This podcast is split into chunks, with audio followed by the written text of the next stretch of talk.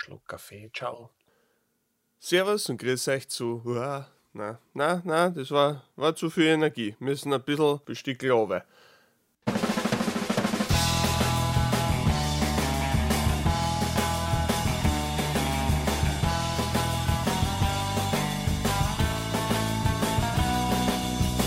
Servus und grüß euch zu Tapacast. Ich bin der Tapa und das ist mein Podcast.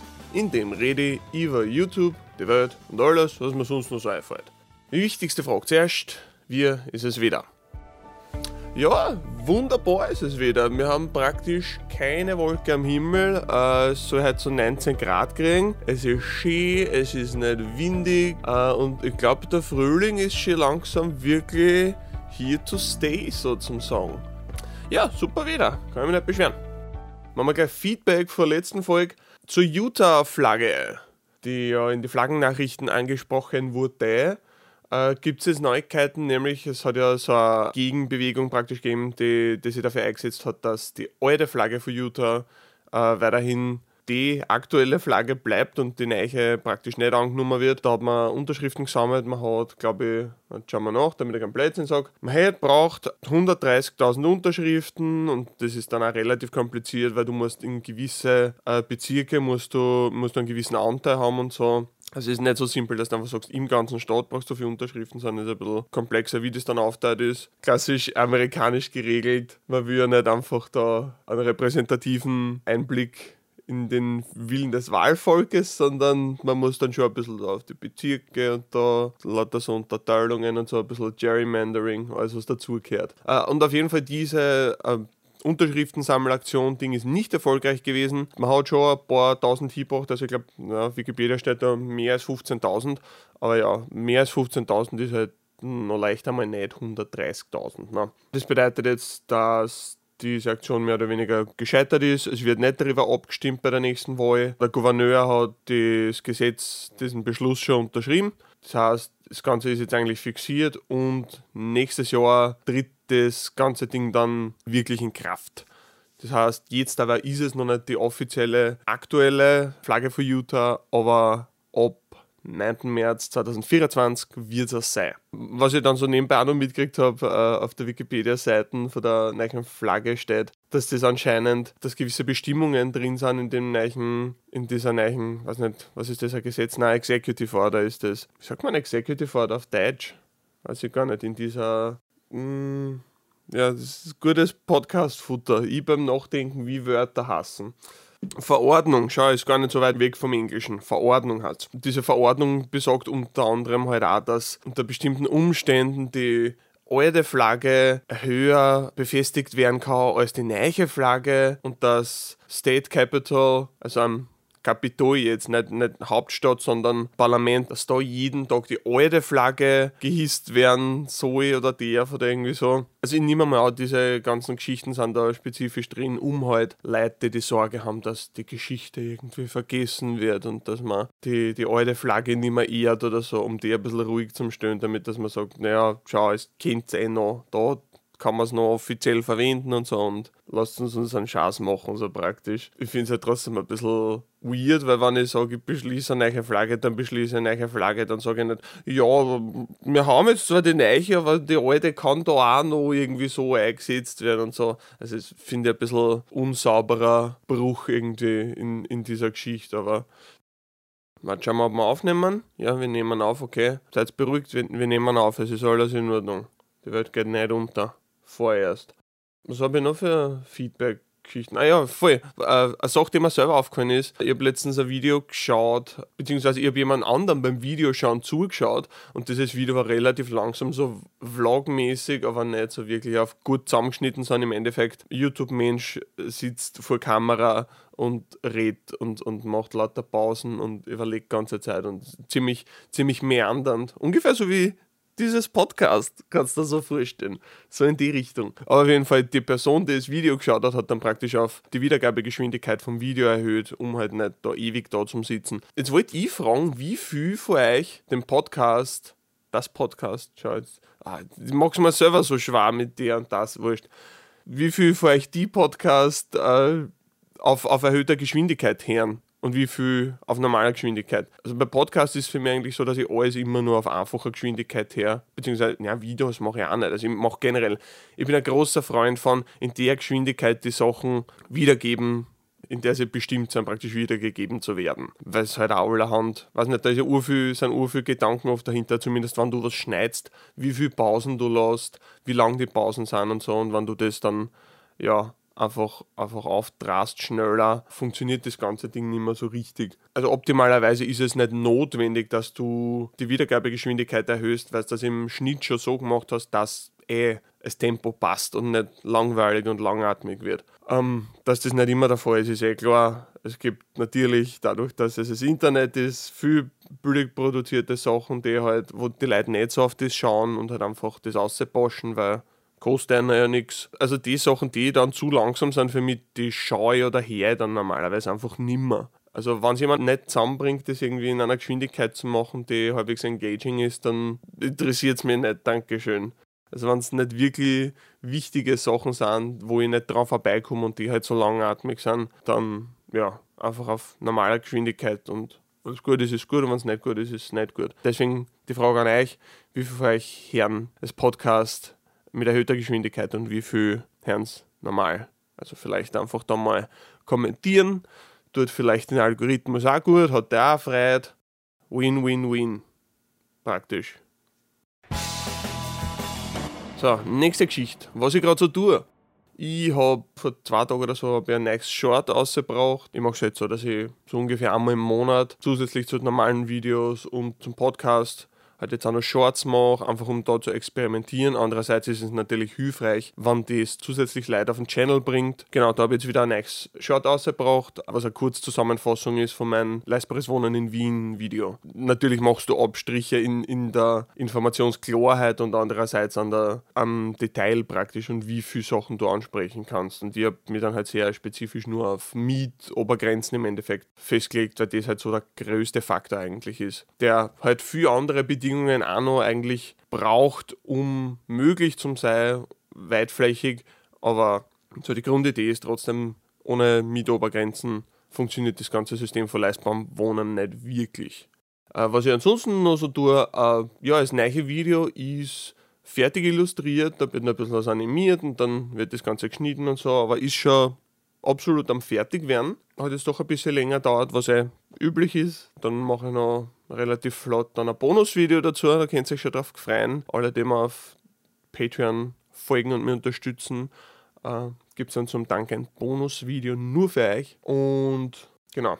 Äh, letzte Sache, was ich gerade so tue, beziehungsweise was ich tat, nämlich war vor ein paar Wochen mittlerweile, war es erste Mal seit Ewigkeiten war in Wien ein YouTube Creator Meetup, was eh nicht wirklich nur YouTube-mäßig war. Also es waren halt wirklich YouTube-Menschen vor Ort einerseits und ja, ist halt auch für YouTube mehr oder weniger gesponsert worden von YouTube und vom ORF. Also ganz eine, ganz eine spannende Kombi. Und äh, da waren halt ja allerhand wichtige Internetmenschen praktisch dort. Bin ja mehr oder weniger zufällig zu der Ehre gekommen, dass ich auch dort bin. Ja, war ganz spannend einmal zum Sehen, weil ich praktisch mit kaum anderen Leuten überhaupt Kontakt habe, die irgendwie auf YouTube sind. Und mit österreichischer Leuten schon gar nicht. War dann ganz spannend mit, mit ein paar Leuten zum Reden und ein bisschen zu networken und lauter solche Geschichten. Hat dann auch so einen Workshop gegeben, das war ganz cool, wo du halt äh, dann doch nochmal genauer lernst, was auf was du achten kannst, um deine Videos erfolgreicher zu machen, solche Geschichten. Also klassische Sachen, aber du kriegst halt dann einen tieferen Einblick, als es YouTube offiziell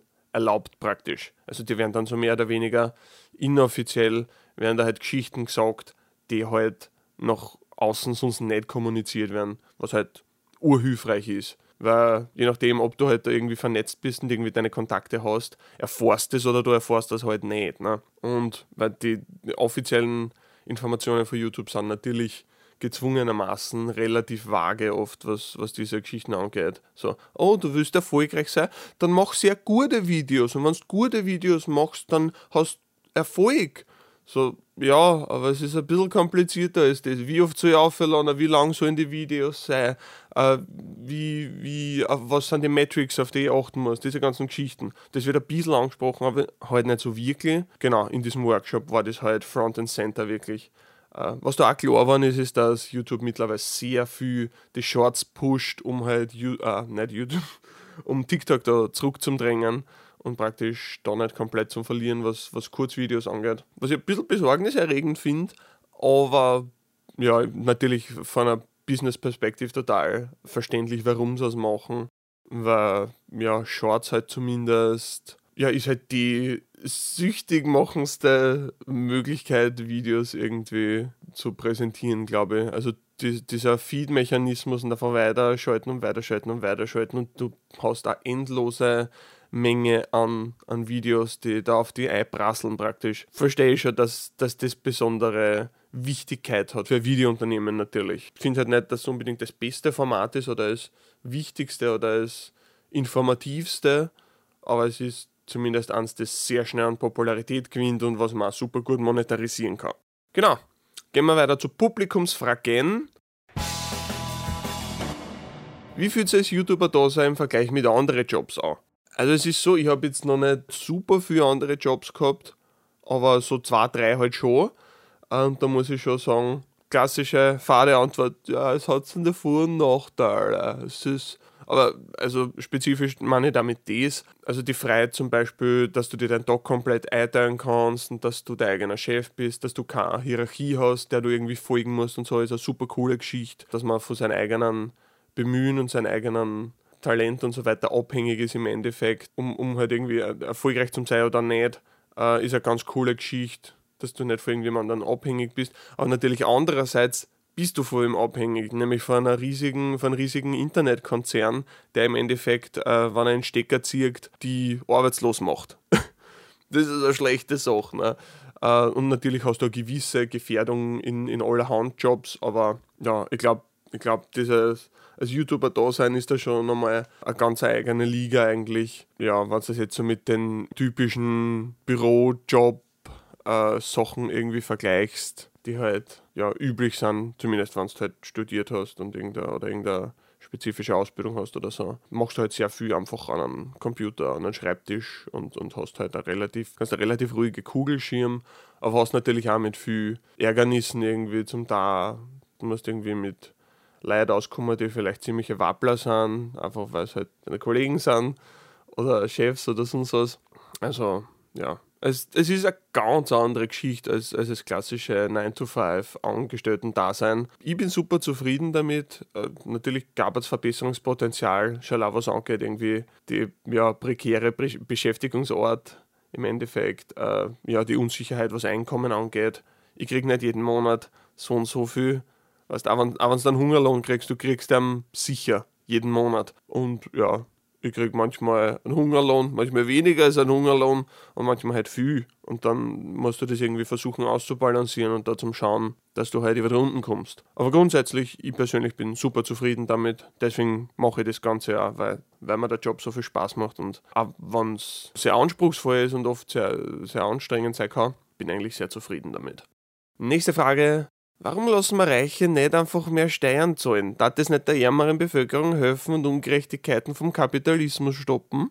Ja, genau. Also ich, ich, will jetzt nicht zu politisch werden, aber ja, die, die, die grundsätzliche Ungleichverteilung von Vermögen zieht ur viele Probleme mit sich. Also natürlich gibt es dieses Konzept von, ja, das ist ja mehr oder weniger Meritokratie. Schau, es war jetzt ein sehr langes und komplexes Wort, aber ich sage es einfach nochmal. Dass wir mehr oder weniger in einer Meritokratie leben. Das heißt, der, der sich am meisten anstrengt und der am meisten irgendwie sich für was einsetzt, am erfolgreichsten so praktisch. Es gibt Leute, die sowas sagen, äh, glaube ich nicht aber gibt diese Idee. Aber sogar wenn es diese, wenn es praktisch dadurch gerechtfertigt wäre, dass manche reich sind und manche arm sind, dann ist es rein aus einer volkswirtschaftlichen Sicht nicht gut, weil Reiche halt nicht sonderlich sorgsam mit ihrem Geld umgehen im, im Vergleich zu Arme, weil Arme kaufen sich halt äh, in erster Linie Sachen wie Essen und, und Trinken und das Notwendigste, weil wenn du nicht viel hast, dann bist du sparsam, dann, dann kaufst du in erster Linie das, was du brauchst. Ne? Da geht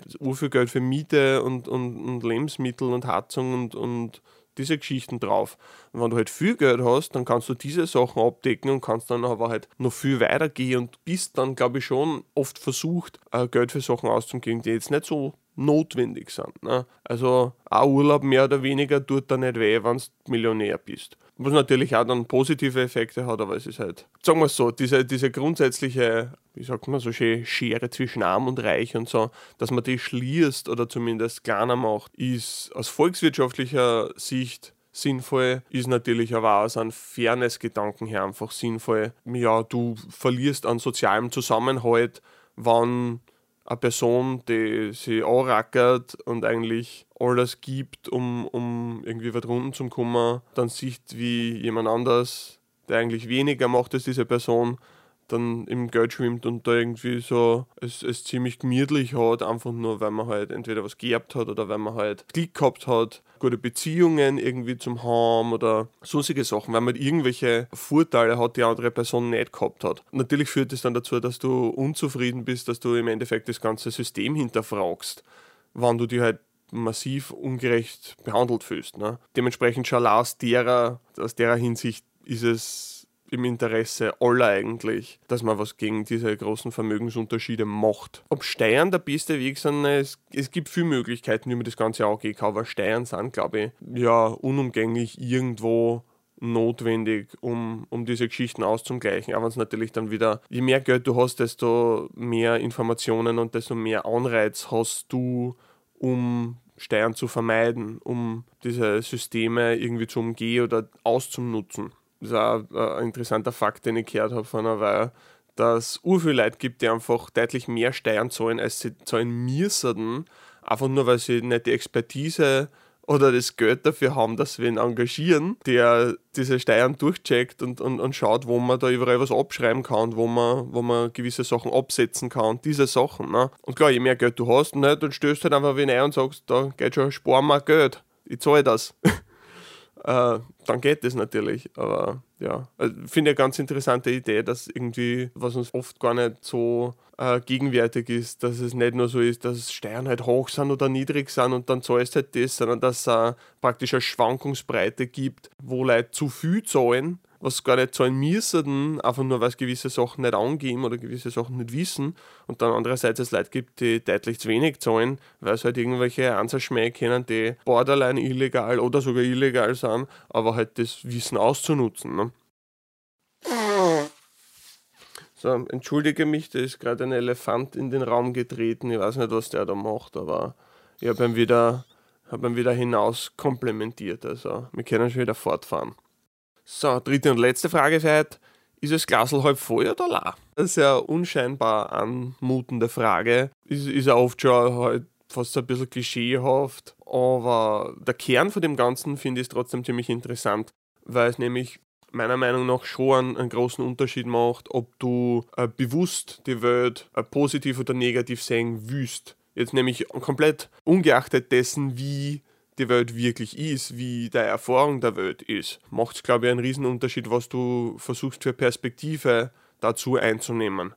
Also man kann ein Geschehnis als Tragödie sehen oder man kann es als was super Lustiges sehen oder man kann es komplett versuchen auszublenden, je nachdem, was man, was man für Perspektive auf die Welt hat. Was natürlich nicht heißen soll, dass du einfach alles irgendwie lustig finden kannst, dann ist, ist alles super. Also, weil wenn was traurig und schlecht ist, dann ist es traurig und schlecht. Das kannst du nicht wirklich wegschirmen. Was du aber schon machen kannst, ist eben, wie gesagt, bei gewissen Sachen, die halt so eine gewisse Mischform sind und fast nichts, in meiner Erfahrung zumindest, ist nur gut oder nur schlecht, sondern oft ist es eine Mischung. Du hast dann, glaube ich, schon die Möglichkeit, da deinen Fokus auf gewisse Sachen zu legen. Also, ein super Beispiel für mich ist, wenn du dich mit Politik auseinandersetzt Politik kann super frustrierend sein, diese ständige Herumstreiterei, wo es im Endeffekt eh um nichts geht, beziehungsweise es kommt nichts raus, nichts Greifbares. Man kann da super zynisch werden und einfach denken, naja, das sind ja alles Trotteln und mir, ich weiß nicht, die ganze Welt geht in den Arsch, weil,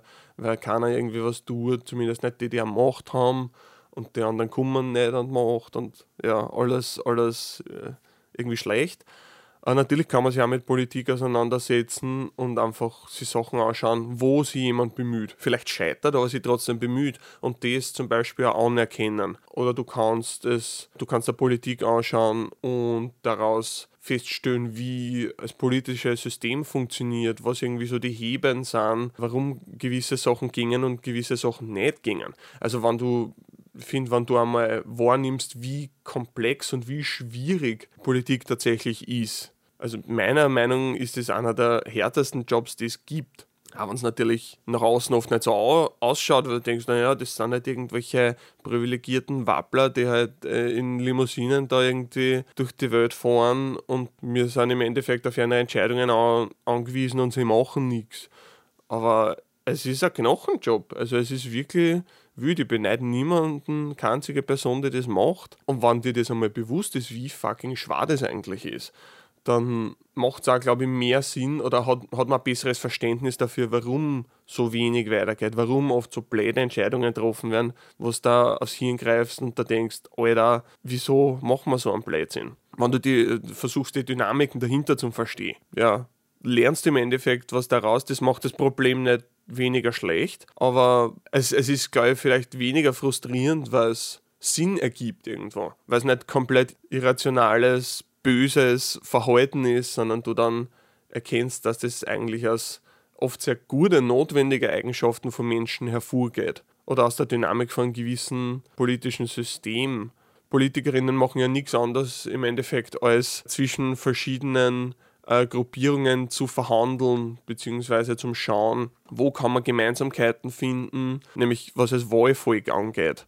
Du willst ja für möglichst viele Menschen stehen und, und den Willen möglichst vieler Menschen repräsentieren. Das geht natürlich nur bis zu einem Punkt, weil irgendwann einmal kommst du an einen Punkt, wo du sagst, diese Meinungen der Gruppierungen sind so unterschiedlich, dass man die nicht mehr vereinen kann, dass da kann, dass du halt da einfach einen Konflikt hast im Endeffekt. Trotzdem kann man, glaube ich, schon daran arbeiten, Kompromisse zu finden und dass Kompromisse nicht als was Schlechtes gesehen werden. Kompromiss ist oft ein bisschen ein Schimpfwort.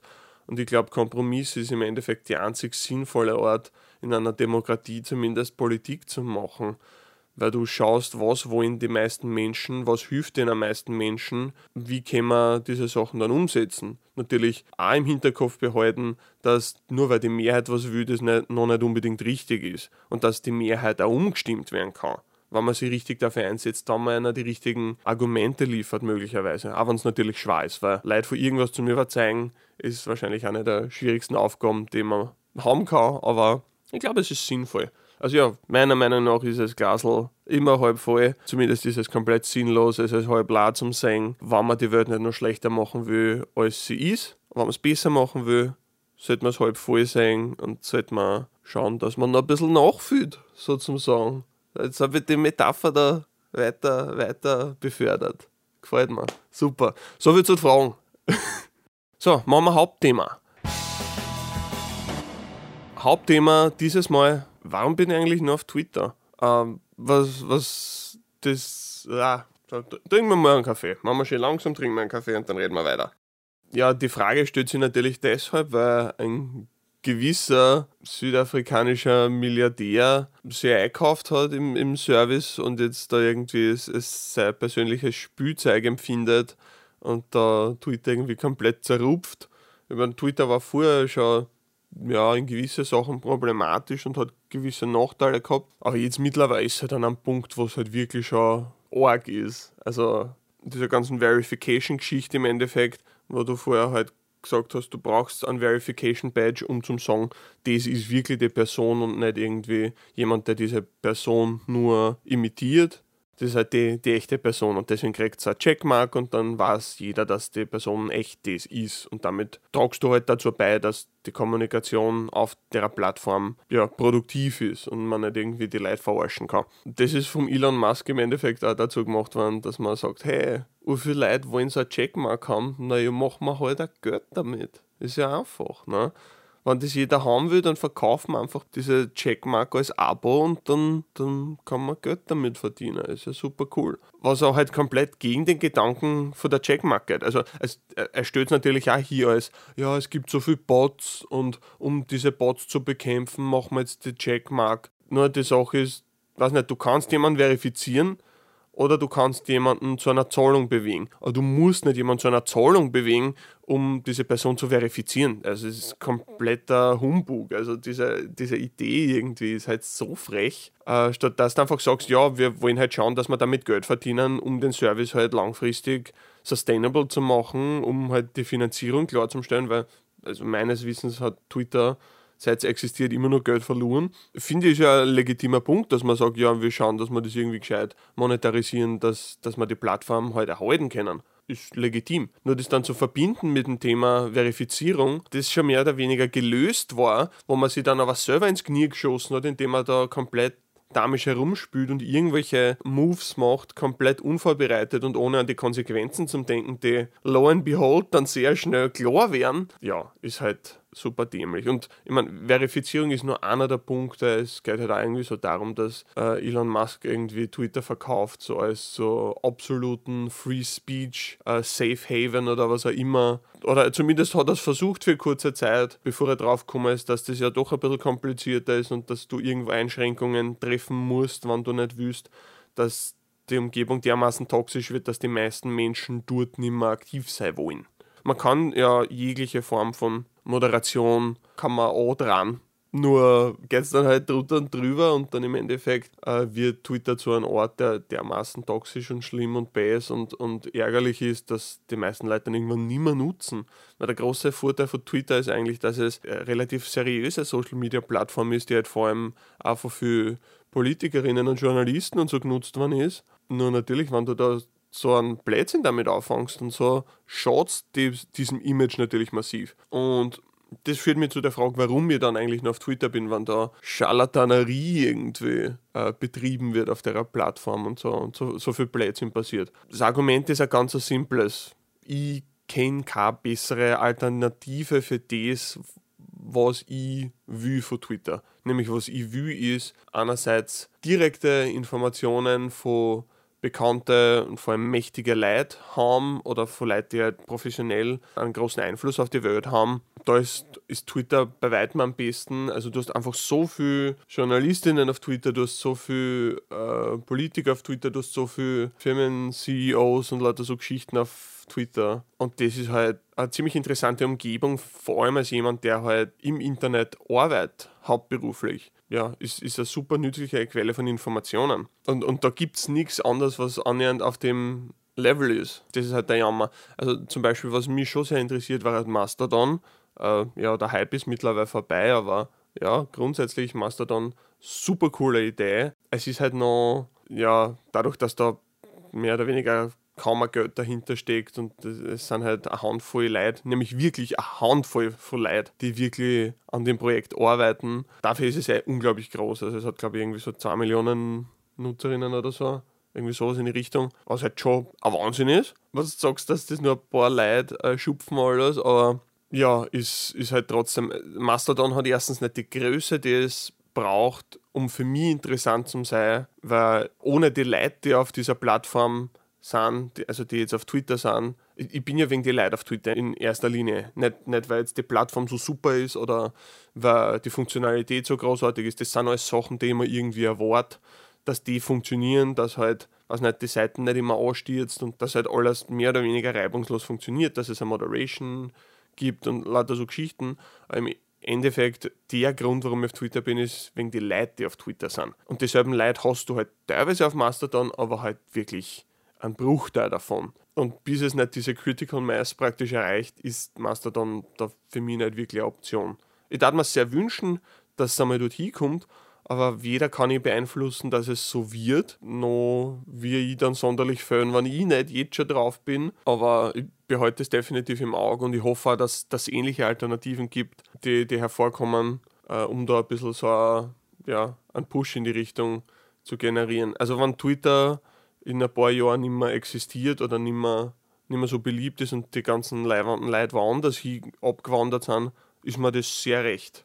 Habe ich überhaupt nichts dagegen. Ich meine, es gab auch noch für andere Wünsche, die eine gescheite Social Media Plattform hat, wie eben strengere Moderation, klare Regeln. Eine ganz wichtige Sache ist, dass man, dass man einen Fokus hat auf gute Inhalte, Inhalte, die Menschen äh, interessant finden, das aber auch vielleicht positive Gefühle wie Hoffnung verbreiten und nicht irgendwie äh, die dazu bringen, dass du die Welt und die Server und, und alle rundherum hast und, und einfach nur verzweifelt bist und verärgert bist und wütend bist, weil alles so scheiße ist und lauter Trotteln auf der Welt sind und so. Das ist ja eine direkte Folge von dem, was der Algorithmus promotet, weil negative Gefühle vor allem Aggression, das rechnet sich für einen Algorithmus. Damit bindest du die Leute an die Plattform. Also Social Media als profitorientiertes Unternehmen ist, glaube ich, was, was sehr, sehr schwierig, gut machbar ist. Und wenn es jemand gut macht, dann ist YouTube. Jetzt nicht perfekt, aber im Vergleich zu Twitter oder Facebook oder Instagram oder TikTok, na, bist du deppert da ist, da ist YouTube nur mehr oder weniger heiliger. YouTube ist halt auch schon super alt, darf man auch nicht vergessen. Ne? Dieses Alter von YouTube, YouTube ist schon durch so viel Scheiß gegangen im Endeffekt, hat schon so viel Klagen am Hals gehabt, so viele rechtliche Probleme, so viele Skandale und lauter so Geschichten, dass man da wahrscheinlich auch viel draus gelernt hat grundsätzlich ist halt Twitter für mich immer noch das Ding, wo ich direkt äh, Leute erreiche, die sich für meine Meinungen interessieren, für irgendwelche Informationen, die ich teilen will und andererseits auch von anderen gute, unmittelbare Informationen kriege, mit denen ich was anfangen kann, die ich spannend finde und irgendwie. Und solange Twitter da noch ja, auf Platz 1 ist, äh, solange wir es nutzen. Auch wenn ich natürlich diesen abgehobenen Milliardärs-Honk nicht unterstützen will, eigentlich mit meiner Aufmerksamkeit und im Endeffekt ist Aufmerksamkeit dann auch Geld und natürlich persönliche Zeit einfach, die ich auf so einer Plattform investiere. Aber ja, solange es Nummer eins ist, solange ich mehr Nutzen davon habe, als was, was mir schaut.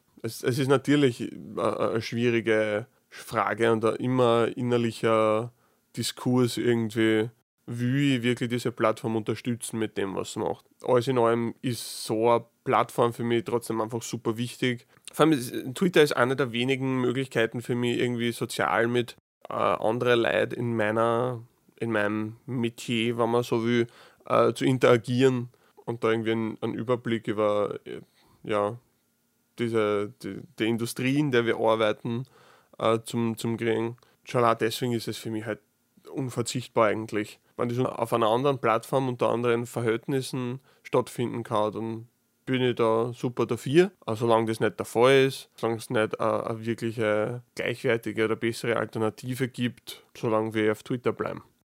So, äh, jetzt äh, ganz eine kurze Information, bevor das Geld zählt wird. Äh, ich werde gleich wissen, was ich meine. Ja, ich mache jetzt keine direkten Werbeblöcke mehr, weil das erstens super fad ist und Sache ist, wenn ich immer, wenn ich immer die, dieselben Beiträge im Endeffekt mache und immer wieder sage, hey, unterstützt mit da und kauft ein bisschen davon. Das habe ich in der letzten Folge eher schon angesprochen, aber jetzt da ich diese, diesen kompletten Werbeblock, da die jetzt umbenennen in es liebe Geld nämlich das liebe Geld, deswegen, weil ich dann einfach diesen Block, diese Section, wie sagt man da, diese, dieses Ding auf jeden Fall, diesen Teil vom Podcast, da die dann immer dazu nutzen, um über Geld zu reden, spezifisch äh, über Geld als YouTuber, als äh, jemand in einem Creative äh, Beruf. Ich denke mal, ist ein bisschen spannender. Natürlich werden äh, werde ich noch einblenden da übrigens Patreon und da Merch und, und äh, ich glaube, es ist ein bisschen spannender, wenn ich einfach über das liebe Geld rede und dann könnt ihr euch ja selber Gedanken dazu machen, was machen wollt oder nicht. Ist, glaube ich, ganz spannend zum Erfahren, wie die Business-Seiten von, vom YouTuber-Dasein ausschaut und weil natürlich Kreativität ist wichtig und, und irgendwie da so Selbstverwirklichung und, und äh, Informationswert von, von meinen Videos und diese ganzen Geschichten. Aber im Endeffekt funktioniert nichts davon, wenn ich nicht ein Geld damit verdiene. Weil irgendwie von irgendwas musst du ja leben, nicht wahr? Ja, deswegen glaube ich, ist es, ist es super wichtig, das nicht aus den Augen zu verlieren. Dieses Mal, also warte, jetzt wird das Geld zählt. So, Geld ist zählt, alles da. Erstes Thema in der Reihe Es liebe Geld ist, warum ich keine YouTube-Membership Tipps anbiete. So, das sage ich aber jetzt nochmal, das war jetzt sehr gestolpert. Warum ich keine YouTube-Memberships anbiete. Uh, YouTube-Memberships habt ihr vielleicht schon mal gehört. Das heißt, wenn du, wenn du auf einem Channel bist, beziehungsweise wenn du ein Video auf einem Channel schaust, uh, gibt es oft den Subscribe-Button und daneben gibt es einen Join-Button. Ich weiß nicht, wie es auf Deutsch heißt, was da daneben steht, weil ich YouTube auf Englisch eingestellt habe. Aber gibt es auf jeden Fall einen zweiten Button daneben, wo man halt Leute unterstützen kann mit einer Membership praktisch. Membership heißt nichts anderes wie mehr oder weniger dasselbe Konzept, was Patreon auch hat, dass du halt einfach äh, ja, regelmäßig, äh, ich glaube einmal monatlich kannst du das nur machen, äh, Geld an Leute zahlst an, an einem gewissen Channel, um äh, die, den Channel zu unterstützen und dafür kriegst du halt gewisse Perks wie Custom Emoji oder du kriegst äh, Bonusvideos, also Zugang zu Bonusvideos, die, die man ansonsten nicht keinen Zugang dazu haben kennt oder Kommentarmöglichkeiten, die du sonst nicht hättest. Also irgendwie so leichtere Möglichkeiten, sie irgendwie bei, bei Creator direkt zu melden, um Fragen zu stellen oder was auch immer. Was ja eine coole Idee ist grundsätzlich. Der Grund, warum ich das auf YouTube nicht, also ich könnte das praktisch einstellen, das wird dir, zumindest mir wird es als, als Option äh, vorgeschlagen, dass ich das machen kann und dass das ja so cool ist und ich, ich möge das bitte tun. Äh, Mache ich aber nicht.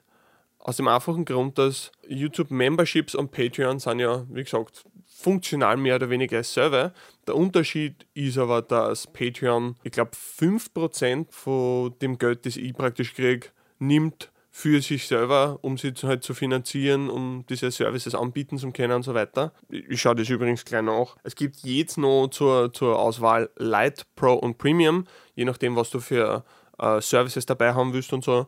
Und je nachdem zahlst du halt mehr oder weniger äh, von deinen von deinem äh, Geld, das du von Patreons kriegst, praktisch mehr oder weniger davon druckst dann praktisch an Patreon ab. Ich bin noch aber im Legacy Founders Programm praktisch drinnen äh, und zahle dementsprechend nur 5%. Ansonsten, wenn du Pro nehmen darfst, was halt heute die, für meine Zwecke zumindest die sinnvollste Möglichkeit wäre, da wird 8% zahlen für die Sachen, die ich halt brauche. Weil zum Beispiel die Lite-Version zahlst du auch 5%, die heute noch verfügbar ist, äh, aber du hast Du kannst keine Membership-Tiers machen, das heißt, du kannst nur ein einziges Ding anbieten. Äh, du kannst nicht die Leute mehr oder weniger zahlen lassen, je nachdem, wie viel das unterstützen wollen. Äh, beziehungsweise du kannst keine unterschiedlichen Perks machen. Du kriegst keine Analytics. Wie gesagt, ich zahle 5% an Patreon von meinen Einnahmen, was finde ich ein total fairer Anteil ist ja, ich, ich finde auch ein paar Prozent mehr waren absolut fair. Nur natürlich, wenn ich weniger zahlen kann, zahle ich weniger. Zu den 5% kommen dann aber noch Processing Fees für die Zahlungen, dann kommen noch Conversion Fees drauf, weil du ja natürlich aus unterschiedlichen Währungen äh, Geld erhältst und das muss natürlich umgewechselt werden. Für das zahlst du auch was und für, fürs Payout Server zahlst du auch was, weil natürlich äh, das irgendwo hin überwiesen werden muss und so und diese Geschichten kosten halt alle, aber kosten halt relativ wenig. Also der größte Chunk ist ziemlich sicher, äh, sind die, die 5%, was an Patreon weggingen. Und jetzt hingegen, was auf YouTube Memberships ist, ist, dass du nicht 5% an YouTube abdruckst, nicht 10%, sondern 30%. Das heißt, 30% von diesen Membership-Zahlungen gingen direkt an YouTube naja, du kannst eh noch 70% dann davon halten und das ist ja eh ganz nett und so. Aber ich finde nicht, weil YouTube nicht so viel dafür macht. Ja. Weil YouTube kriegt sowieso schon Werbeeinnahmen. Im Endeffekt ist es, da gibt es keine gerechte oder richtige Antwort auf das Ganze. Aber ich finde, wenn ich die Alternative habe, drucke ich 30% von meinen Unterstützungszahlungen ab oder 5%, naja, was will ich nehmen? Ja, ich habe längere Zeit überlegt, ob ich die Memberships freischalte oder nicht, was natürlich sobald ich die Memberships freischalte, habe ich eine direkte Verbindung praktisch von meinem YouTube-Channel zu Unterstützungszahlungen. Was ich so nicht habe. So muss ich praktisch Patreon auf YouTube bewerben. Klar, Leute, die die Plattform nicht kennen, denken sich, was ist das? Weiß nicht, ich würde ja gerne unterstützen, aber die Plattform interessiert mich nicht und ich will keinen neuen Account machen oder so. Und dann andererseits wird es wahrscheinlich auch von YouTube nicht sonderlich geschätzt, wenn man diese Sachen anbietet. Also nimmt zumindest auch der Algorithmus, wird keine massive Freude damit haben, wenn man immer wieder auf, auf Patreon verlinkt, auch wenn es natürlich möglich ist. Gibt gewisse Schwierigkeiten, äh, eine Person von einer Plattform auf eine andere zu konvertieren praktisch, also die Person da umzubringen, um, um die Unterstützung irgendwie zu leisten. Das fällt bei YouTube weg, aber bei YouTube bist du direkt auf der Seite, du hast diesen Join-Button, klickst drauf, passt, Kreditkarteninformationen, zack und Geld wird schon überwiesen. Das heißt, es darf für mich definitiv ein Gewinnbringer, zumindest kurzzeitig, weil ich deutlich mehr Leute damit erreichen darf und deutlich mehr äh, mir unterstützen darf. Nur wenn von diesen Unterstützungszahlungen dann 30% an YouTube gingen und vielleicht einige Leute von Patreon dann sogar auf YouTube-Memberships wechseln, fällt mir dann im Endeffekt sogar Geld weg, weil eben der Anteil, den du abgibst, an die Plattform ein ganz anderer ist und deswegen unpraktisch nicht Patreon-Unterstützungen zu kannibalisieren, äh, mache ich keine YouTube-Memberships. Uh, mal abgesehen davon, dass die Implementierung von YouTube-Memberships auch teilweise ein bisschen ungut ist. Äh, mir taugt nicht, wie, wie sie es umgesetzt haben im Endeffekt. Ja, du kannst nicht wirklich ausprobieren mit den Tiers. Ist nicht möglich. Also du kannst nicht verschiedene Tiers machen, glaube ich, sondern du hast nur ein Tier zur Verfügung. Ja, es gibt auch so ein paar Kleinigkeiten, die die Memberships für mich weniger interessant machen. Aber das große Ding ist eigentlich, dass halt einfach YouTube so viel Geld im Endeffekt nimmt für wenig zusätzlichen Service. Und dementsprechend verweise ich so sehr auf Patreon, weil Patreon wirklich von meinem Gefühl her ein echt cooler Hitten ist, die halt wirklich einen, einen relativ kleinen Anteil nimmt von, von den Unterstützungszahlungen, was finde ich auch policymäßig sehr gute Moves macht und generell auch was die Freiheit von Creators angeht auf, auf Patreon, das finde ich auch sehr leid. Natürlich haben es gewisse Moderationsregeln, gewisse Sachen, die es nicht erlauben, was ja naja absolut zusteht, aber du hast trotzdem deutlich mehr Freiheiten auf Patreon als auf YouTube was halt eine richtig coole Sache ist. Ja, dementsprechend bin ich wirklich ein großer Fan von Patreon. Klar gibt es Sachen, die man besser machen könnte, aber alles in allem ist, ist eine super Geschichte. Und vor allem, was noch ein Punkt ist, also so habe ich jetzt praktisch meine, wie sagt man, habe ich mein Portfolio diversifiziert, wenn wir ein bisschen businessmäßig reden wollen. Äh, nämlich deswegen, weil natürlich ich habe Einkommen über YouTube und ich habe Einkommen über Patreon. Wenn ich jetzt aber hergehe und sage, okay, ich mache jetzt zusätzlich nur YouTube-Memberships und ein Haufen Leute wechseln jetzt von Patreon zu YouTube-Memberships um, dann schwäche eigentlich diese Diversifizierung. Das bedeutet, äh, sollte YouTube in irgendeiner Form einmal ein Problem mit mir haben, meine Videos nicht mehr promoten oder sonst irgendwas und ich bin komplett darauf angewiesen, dann bin ich in einer super riskanten Position. Und so habe ich zumindest noch Patreon, auf das ich äh, zurückfallen kann als regelmäßige Unterstützung, auf die ich mich verlassen kann, egal was passiert. Ne? Dementsprechend, mir ist es super wichtig, da mehrere Haxen zu haben, auf die ich stehen kann. Wenn ich da alles in, in ein Ding schmeiße, praktisch, ist es im Endeffekt super riskant für mich, aber nicht kurzzeitig vielleicht mehr Geld mache dadurch. Ja, noch eine Neuerung für, für die nächste Section. Mir, mir fällt schon wieder der Name nicht ein. Wie sagt man zu dem? Nächster Teil. Nämlich Kommentare kommentieren, da jetzt einfach umnennen in Videokommentar. Ich weiß, jetzt keine riesige Veränderung, aber ich, dachte den Teil einfach deswegen umnennen, weil ich mich in erster Linie ja nicht auf Kommentare beziehe. Manchmal schon, aber oft einmal rede ich über Videos selber einfach und, und wie da ein bisschen einen, einen, einen tieferen Kontext herstellen. Äh, dementsprechend finde ich das Videokommentar einfach ein, ein guter, gutes Mischding, dass ich über Kommentare aufs Video sprechen kann und andererseits auch äh, mein Video selber kommentieren kann, so ein bisschen auf, auf, auf bestimmte Sachen da noch hinweisen. Wenn wir jetzt eh schon so lange da, äh, da jetzt nur einen, einen Kommentar besprechen wollen, nämlich hat mir jemand, normalerweise lese ich keine Namen vor, weil manchmal sind es ein bisschen dämliche Namen oder in irgendeiner Form äh, Namen, die sogar ungut sind, aber den Namen muss ich wirklich vorlesen. Da hat mir eine Person mit dem wunderschönen Namen Sprich Deutsch, du Trottel, äh, hat mir einen Kommentar hinterlassen auf, was war das, als Staatsbürgerschaftsvideo, glaube ich das Video, hat den Kommentar hinterlassen, den ich in seiner Gänze jetzt bitte vorlesen will, bevor ich diesen näher kommentiere. Ich zitiere. Kannst du bitte normales österreichisches Deutsch sprechen? Als Zuhörer wünsche ich mir regelmäßig, du würdest eine richtige, nicht imaginäre Sprache verwenden und nicht einen eingebildeten Mist, der sich teilweise tatsächlich wie eine echt Sprache anhört, verzapfen. Was? Okay. Mir ist klar, dass es wirklich zurückgebliebene Menschen gibt, die so sprechen, aber warum sollte man das unterstützen wollen, anstatt ihnen Zugang zu richtiger Bildung zu geben? Zitat Ende. Ähm, ja, super Kommentar, oder? Also, ich glaube, da, da fällt, fällt wahrscheinlich jedem einiges dazu ein, aber spezifisch äh, finde ich es halt interessant, weil ich praktisch nie wegen meinem Dialekt angefeindet wird. Normalerweise gibt es keine Leute, die sich irgendwie darüber beschweren, dass ich Dialekt rede. Weder in Videos noch in echt. So. Klar gibt es Deutsche, die es nicht verstehen und dann meinen, ist das Deutsch und so. Das gibt es natürlich, aber so wirklich sich darüber beschweren und vor allem das als was wirklich Negatives darstellen, dass ich Dialekt sprich, äh, ja, das ist, ist etwas, was praktisch nie vorkommt. Also ich frage mich halt auch, ob diese Person den Namen erfunden hat, einfach nur um das Kommentar abzugeben oder ob die Funktion von dieser Person wirklich ist, auf, auf YouTube herum zum Huschen und jeden, der nicht anscheinend irgendwie artgerechtes Deutsch spricht, das in Ordnung ist für diese Person, äh, dann dort äh, auffuckt deswegen.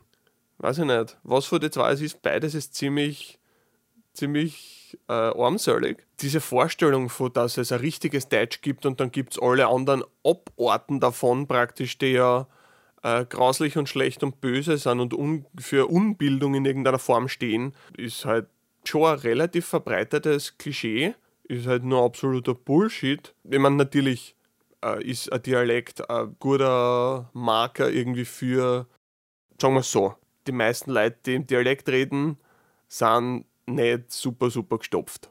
Um es einmal so zu sagen. Also wenig Leute, die studieren, reden im Dialekt. Zumindest nicht im Alltag. Ja, weiß ich deswegen, weil ich habe studiert und kaum jemand hat Dialekt geredet. Ich freue mich immer in Wien, wenn ich, wenn ich Leute reden her, die halt wirklich einen gescheiten Dialekt ausboschen und jetzt nicht so dieses ja mittlerweile super übliche, ja relativ bundesdeutsche, neuwienerisch, wie er immer sprechen. Das ja auch natürlich seinen Platz hat und das ja auch witzig und, und cool finde. Aber ich finde es cool, diese Vielfalt zu haben. Diese ganz unterschiedliche Dialekte irgendwie zum Hören. Und wenn ich eben so einen, so einen richtig schönen Altwiener Dialekt einmal woher, gerade wenn es junge Leute sind, äh, macht mir das schon immer eine ziemliche Freude. Voll, wo wollte ich jetzt damit hin?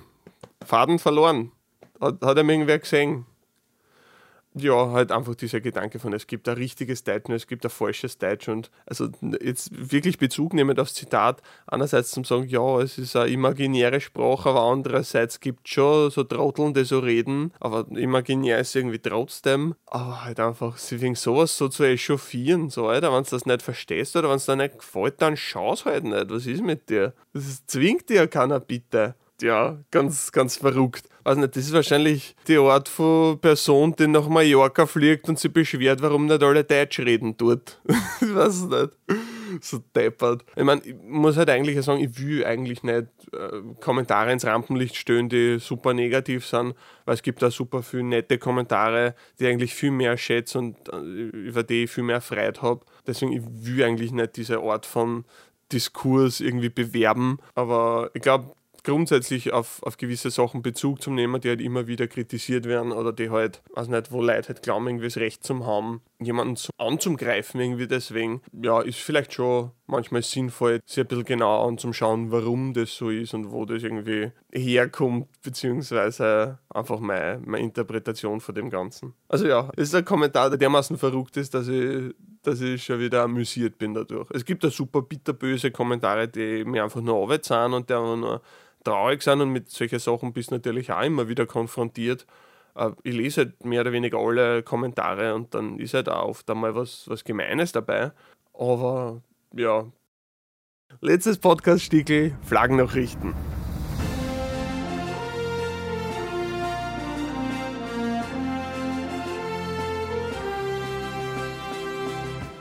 diesmal relativ große Flaggennachrichten. Also ich habe mir jetzt nichts super spezifisches, äh, geheimes, nischenmäßiges da rausgepickt, sondern was, was glaube ich sehr viel oder einige von euch zumindest mitgekriegt haben, die sich halbwegs für Flaggen interessieren, geht um die Flagge vom Vatikan. Also vom Staat praktisch in Rom, diese, dieses kleine Fleckerl Erden, was mehr oder weniger vom Papst äh, geleitet wird oder was auch immer. Ich weiß gar nicht, wie die nähere Verwaltung vom Vatikan funktioniert. War halt vielleicht auch mal eine ganz interessante Frage. Ich nehme mal dass das auch mehr oder weniger parademokratische äh, Wahlen gibt, die irgendwie dazu führen, wer, wer irgendwie im Vatikan was zum Sagen hat, weil man der Papst ist ja auch gewählt. Aber ja, kenne ich mich nicht wirklich dazu aus. Äh, die Sache mit dem Vatikan ist folgende: Da gibt es ein bisschen ein Problem mit der Flagge, die über Jahre auf, auf Wikipedia, also anscheinend so 2006 oder 2007, hat jemand die Flagge vom Vatikan auf Wikipedia verändert ist nichts Außergewöhnliches. Das passiert eigentlich regelmäßig mit Flaggen, dass man Darstellungen ein bisschen mehr streamlined, dass du, dass du irgendwelche kleinen Details, die nicht wirklich notwendig sind oder die halt irgendwie die Datei größer machen als notwendig ist und so, dass du die entfernst, dass du Formen vielleicht ein bisschen anpasst, dass sie der realen Flagge besser entsprechen, solche Geschichten. Also es passiert immer wieder. Auf jeden Fall vor ungefähr 15 Jahren oder so hat jemand, ah, nein, falsch, nicht vor 15 Jahren, sondern anscheinend von 2006 bis 2007 und von 2017 bis 2022 war es so, dass Leute die, die Flagge vom Vatikan verändert haben, aber auf, auf eine falsche Weise verändert haben. Und das ist ein ganzes Zeitalter kein aufgefallen. Jetzt hast du ein ziemliches Problem, weil sich ganz viele Leute auf Wikipedia berufen, wann sie eine Flagge zum Beispiel jetzt produzieren für einen Verkauf. Das heißt, wenn du jetzt irgendwie ein Flaggenshop bist, dann designst du wahrscheinlich die Flaggen nicht exakt neu, sondern nimmst einfach die Vektordatei von Wikipedia, druckst das ganze Ding und dann verkaufst deine Flaggen mit genau diesem Design, weil du ja davon ausgehst, dass das auf Wikipedia richtig ist. Ne? Das ist ja das Problem, wenn das auf Wikipedia falsch ist und dann werden Flaggen hergestellt, die so ausschauen wie die auf Wikipedia und dann sehen Leute auf Wikipedia das und sagen, nein, das ist die richtige Flagge, die wir haben, weil diese echten Flaggen schauen ja auch so aus. Das heißt, das ist so ein bisschen Kotz-Beißt-Sinn Schwaf-Problem, dass sobald das einmal in Gang ist, dieses Radl, es der Schweiß wieder auszubrechen, wenn du nicht wirklich jemanden hast, der sagt, na, halt, stopp, es gibt da diese, diese Spezifikationen, die sagen, dass das nicht so ausschaut. Nämlich in dem Fall vom, Vatikan ist es so, dass man die Tiara, also diese Krone, diese, dieser Hut im Endeffekt, den der Papst tragt. Normales tragt dann ja nicht wirklich, aber die, die, existiert halt irgendwie, ist halt schon, was weiß ich, wie viele Jahrhunderte alt und so. Diese Tiara ist also in dieser Ansicht, das ist ein bisschen eine 3D-Ansicht, das heißt, du siehst von unten in die Tiara eine und dieser Teil ist weiß. Die Person hat es aber so verändert, dass die Tiara unten dann rot ist und das hat einen sehr guten Grund, weil nämlich im, im Wappen vom Vatikan hast du einen roten Hintergrund und du hast die Tiara, also du hast eigentlich dieses selbe Wappen, was du auf der Flagge oben hast, eins zu eins mehr oder weniger, nur mit einem roten Hintergrund und die Tiara ist innen halt rot, nicht weiß. Jetzt hat jemand das geändert, weil er sich gedacht hat, naja, gut, im Wappen ist rot, dann muss es auf der Flagge auch rot sein, weil es ja das selbe Wappen ist, das da praktisch verwendet wird. Aber natürlich darf halt rot da ziemlich ausstechen und deswegen hat man es anscheinend geändert. Was jetzt so eine Gefahr ist, wenn man Wappen nimmt und auf eine Flagge drauf schmeißt im Endeffekt. Weiß nicht, wenn der Vatikan einfach nur sagen hat, okay, unsere Flagge ist Seitenverhältnis 1 zu 1, die linke Hälfte ist gelb und die rechte Hälfte ist weiß, dann hast du das Problem nicht. Sobald du aber dieses Wappen drauf hast, machst du praktisch diese Verbindung, wo Leute dann eben glauben, naja, wenn es im eigentlichen offiziellen Wappen so ist, dann muss auf der Flagge selber auch so sein. Also anscheinend ist der Fehler zweimal passiert, ist dann zwischendurch berichtigt worden und dann ist man aber wieder zurückgegangen zu dem Problem. Und erst letztes Jahr dürfte man anscheinend wieder draufgekommen sein, dürfte das wieder verändert haben. Was bedeutet, dass es einen Haufen Flaggen gibt, auch relativ offizielle Flaggen, die halt einfach mit diesem Rot in der Tiara dargestellt sind, obwohl es falsch ist. Äh, ja, und du kannst halt jetzt so dieses kleine Spiel spielen. Immer wenn du eine Vatikanflagge siehst, hat es Rot in der Tiara oder hat es Weiß in der Tiara. Ja, so kannst du halt die richtigen von den falschen praktisch unterscheiden. Was eigentlich ein ganz ein, witziges Trivia-Ding ist für mich. So, es ist ja jetzt nicht wirklich ein großer Schaden, der dadurch entstanden ist oder so. Es ist halt einfach nur eine lustige Sache, die halt passiert ist. Diese Verbindung zwischen Wikipedia und Flaggen oder Wikipedia und, und Informationen in irgendeiner Form äh, hat halt oft einmal so dieses Rall von, okay, etwas ist auf Wikipedia und weil es auf Wikipedia ist, wird es dann praktisch real, aber nicht wirklich real ist und die Realität wird dann wieder in Wikipedia übernommen. Das heißt, du schaffst Sachen, die nicht da sind. Also so ein bisschen wie das bei Paper Towns zum Beispiel ist, wo eine Stadt in einer Karte eingefügt worden ist, um einen Copyright-Schutz praktisch zu machen für diese Karte. Als Copyright Protection machst du, erfindest du praktisch eine Stadt, die du irgendwo in die Pampa setzt wenn ein anderes Unternehmen dann eine Karten release, die dieselbe Stadt praktisch drin hat, dann wird es höchstwahrscheinlich daran liegen, dass die das Copyright verletzt haben und einfach praktisch die Karten nachzeichnet haben. Also du kannst Karten anscheinend copyrightmäßig schützen, was ja irgendwo sinnvoll ist, weil ur viel Arbeit da drin steckt, um Karten zu gestalten. Und um ja, dieses Problem irgendwie lösbar zu machen, hat man halt Paper Towns erfunden. Was auch niemand gedacht hat, ist, dass wenn du diese Stadt dorthin setzt, dass sie wirklich eine Stadt deswegen bilden wird. Und das ist halt zumindest einmal wirklich passiert, weil dadurch, dass du die Dinge in der Karten drin hast, werden wahrscheinlich ab und zu Leute dort hinkommen sein und, äh, weiß nicht, Ei zum Kaufen oder sonst irgendwas, wenn sie auf der Durchreise waren. Aber so oder so ist es auf jeden Fall so, dass du halt äh, Information hast und die Information führt dann zu einer Reaktion in der Realität, wo sich halt wirklich etwas verändert durch die Information, die da halt ausgegeben wird, die aber falsch ist ganz ein witziges Beispiel für eine falsche Flagge, beziehungsweise ein Detail, was man bei einer Flagge falsch eingesetzt hat, kann möglicherweise vielleicht auch auf ein zukünftiges Video hinweisen. Zwinker, zwinker. Früher oder später gibt es dann einen neuen Release und dann werdet ihr mehr dazu erfahren. So viel dazu. Das war's für heute mit Tapacast. Schickt mir Kommentare, Ideen, Anregungen auf Twitter, Reddit, per E-Mail unter mail.tapacapa.com oder einfach in die Videokommentare. Dankeschön fürs Zuhören. Extra großes Dankeschön an alle Patrons für eure großzügige Unterstützung. Das war's. Servus, grüß euch.